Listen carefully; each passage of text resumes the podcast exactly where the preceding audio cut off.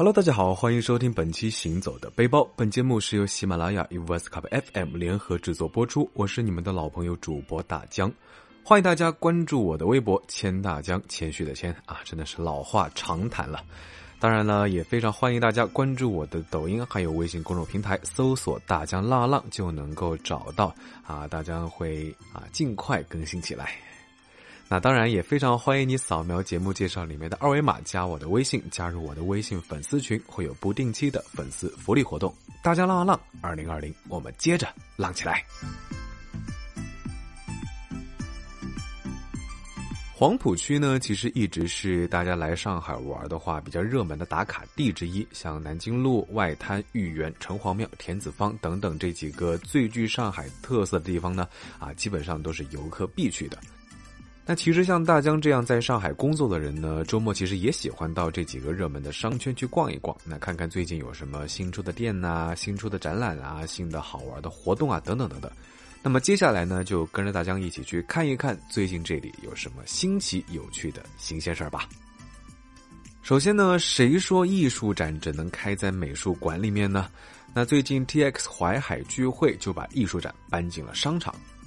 野蛮院线当代艺术群展呢，可以说是大家看过的最接地气儿的艺术展了。二十二位中外艺术家将占领这个展现年轻文化、去商场化的商场。啊，展览呢分为公共区域还有 CC 美术馆两个部分。整个商场从 B 一层到四层都是展区，逛街、购物、看展三不误。主办方呢也表示，这一次是将艺术展融入商业空间，增强了观众和艺术品的互动娱乐，打破艺术高高在上的形象，让大家呢以一种轻松的心情，自然而然的参与欣赏并享受当代艺术乐趣的尝试。当然了，眼见为实，耳听为虚，到底好不好玩啊？大家还是得现场看一看才知道。坐地铁到黄陂南路站一号出口，地图导航四百米左右就可以到。那商场门口呢有一个巨大的娃娃头雪糕雕塑啊，还是非常好找的。那在大雪糕底下打完卡，旁边呢还有一个巨型的恐龙标本，啊，当然不是真的恐龙了，啊，艺术家精心制作的恐龙雕塑被分成两半放在玻璃柜里面，两个玻璃柜中间呢有一条小路啊，观众可以从恐龙的中间走过去。门口这两个超大的展品呢，啊，视觉效果说实话确实还蛮野蛮的，吸引住了所有路过行人的注意力。就算是不进去看展呢，也会在门口打卡拍照。那进门呢，就是一家周杰伦最爱的 Match Match 网红奶茶店了。不过呢，大江最喜欢的还是这里用购物车改装的椅子，坐着拍照好看，坐垫呢也非常的舒适。全场最受妹子欢迎的就是指甲计划这个互动装置，几分钟呢就可以把喜欢的图案打印到指甲上，那老远呢就可以看到在排长队。啊，可惜大江呢作为一个直男就不能和大家分享体验了，因为呢是实在是不好意思在一群妹子的注意下去美甲，嗯，看起来怪怪的吧。那大江最想搬回家的艺术品呢，就是巴赫兹灵性护理。第一次见到钢铁支架做成的帐篷啊，科幻感十足。那帐篷里面的沙发呢，也非常的舒服，坐下来杯奶茶就是不想走了啊，堪称肥宅快乐椅。还有很多有趣的作品装置呢，大江在这里就不一一剧透了，留一点悬念给大家自己去发掘和探索。其实光拍照一路上就能够赚回票价，大家去玩呢，一定要打扮的美美的。那大家出门逛街一定得有美食相伴啦，除了午餐要每餐一顿，精致的下午茶也是必不可少的。那上海呢，也是一座有着下午茶情节的城市，在上海还有什么能比下午茶更有仪式感呢？张爱玲曾经说过：“一天不吃下午茶，浑身都难受。”上海小南们呢格外喜爱下午茶，下午茶情怀可见一斑呐。那大江这次也是豁出去了，跟减肥计划说拜拜啊！冒着被健身教练拉过去过秤的危险，去了黄浦区最受欢迎的几家下午茶打卡探店，精心制作了这份黄浦下午茶攻略。那大江第一家打卡的呢，就是宙斯会仪式感下午茶。那地址是在徐家汇路二百六十八号凯德精粹广场三楼三十一号，地铁九号线呢马当路四号口出来就可以找到啊。因为这家店呢实在是太火爆了，每天十二点开始就要发号。那大江也是早早的吃完午饭就过来排队啊。当然午饭也没敢多吃，毕竟还得留着点肚子吃点心。店面的欧式装潢，说实话有一种玛丽苏小说的范儿啊，一看就是霸道总裁会带女主去的高级餐厅。排队的时候呢，还不觉得有什么特别的。那正式进店，穿着燕尾服的管家爷爷往你前面一站啊，开始介绍菜品，仪式感瞬间就来了，有没有？那点心呢，都是装在珠宝盒端上来的，使用了很多的鲜花装饰，非常的华丽。那餐具呢也是非常的有质感，都是金灿灿的欧式金属盘子啊，疯狂拍拍拍发发朋友圈就对了。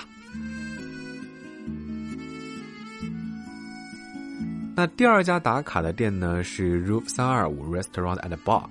别看店名很长，位置呢就在上海历史博物馆五楼，特别的好找。那在博物馆参观完呢，就可以顺便上楼到店里面休息一下。那这里的装潢呢也是复古摩登风格的，还有一个室外花园。花园区的位置风景还是不错，那室内的采光呢也非常的充足，拍照打卡都非常的有情调。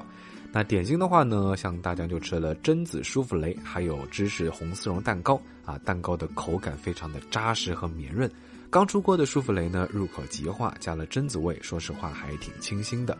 那大家去店里的时候人还不是太多，不过需要注意的是，博物馆参观的话是要登记身份证的。那去玩的话呢，千万不要忘了带身份证。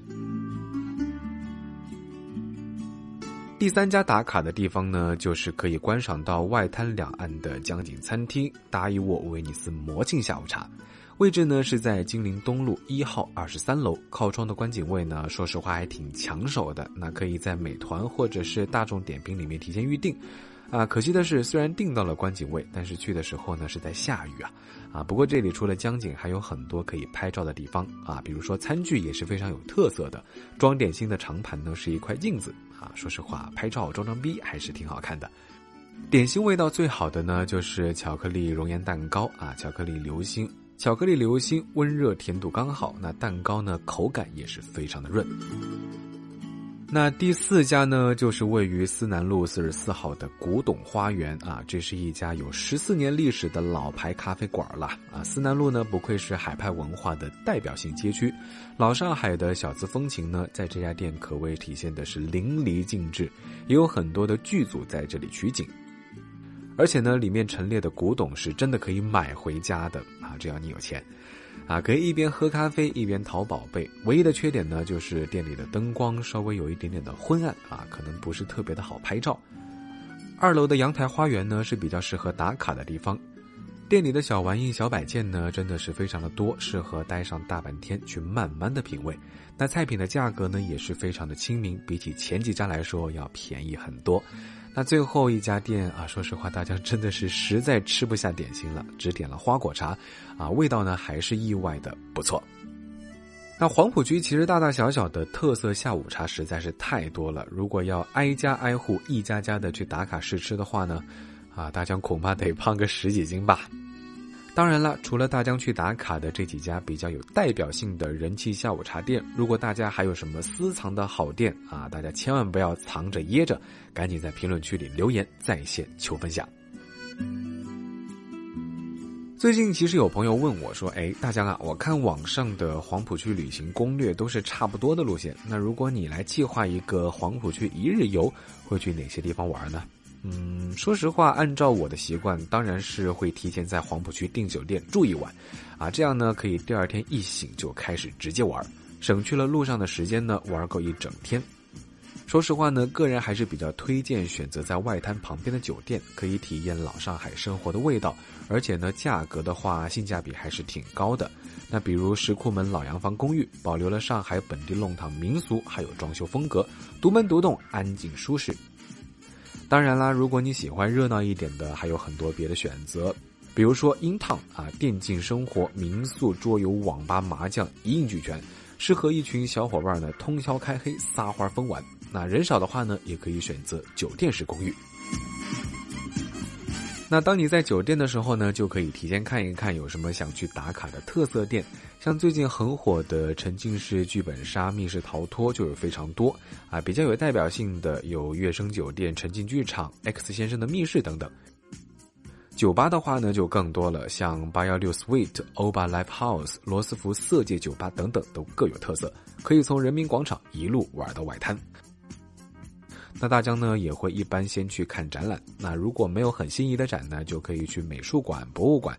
逛完展览就可以就近找地方吃吃饭，吃饱喝足，逛商场消消食儿，然后呢打卡一家下午茶。啊，不过需要注意的是，啊，之前提到的很多网红下午茶都是需要提前打电话预约的。下午如果没有特别想玩的地方呢，就去酒吧随缘逛一逛啊，在酒吧千万不要喝太多。最后呢，回外滩的酒店还可以顺路欣赏晚上的江景。那对于大家来说，这就是黄埔一日游完美的一天。不过呢，除了大江介绍的这些，旅行呢还是需要自己去挖掘心仪的好店才是乐趣所在。当然，也欢迎大家跟我交流分享。好了，那说到这里呢，本期行走的背包就告一段落啦。我是大江，老话常谈，欢迎大家关注我的微博“谦大江”，谦虚的谦，也欢迎大家关注我的抖音，还有微信公众平台，搜索“大江浪浪”就能够找到。当然啦，也非常欢迎你扫描节目介绍里面的二维码，加我的微信，加入我的微信粉丝群，会有不定期的粉丝福利活动。大家浪啊浪，二零二零，我们接着浪起来！我们下期节目再见，拜了个拜。